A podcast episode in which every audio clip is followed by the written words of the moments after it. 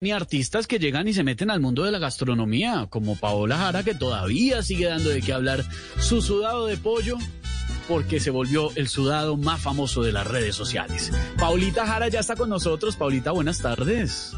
Aló, hola, hola mis amores, ¿cómo van? Hola Esteban, ¿cómo están todos? Nosotros muy bien, pero eso le preguntamos a usted, ¿cómo va con la culinaria? Con la culinaria voy muy bien. Con lo que me va muy mal es haciendo comidas. No, no.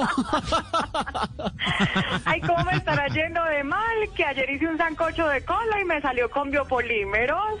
No. Ay, Esteban, hice una cazuela de mariscos y me quedó horrible. No le he podido coger el tiro a esa mariscada. Ay, no, no, no, no, es que yo soy un caso. El lunes hice un arroz thai y me quedó tan maluco, tan maluco, que todavía está ahí. bueno, se lo toma con buen humor, por lo menos. No puede ser. Claro que hoy, hoy le hice comida italiana a Jessie. Espaguetis, canelones y pizza. Muy bien, ¿y lasaña? Lasaña, ja, la lasaña fue hacer que Jessie se comiera los espaguetis, los canelones y la pizza. Ay, no, y lo peor, Esteban, yo les pensaba hacer un montongo a ustedes, ah, pero por más que intenté, ah, no fui capaz de dibujar a Jorge Alfredo.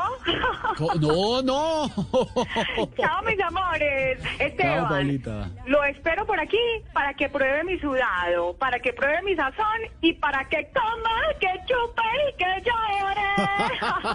Chao, mis amores.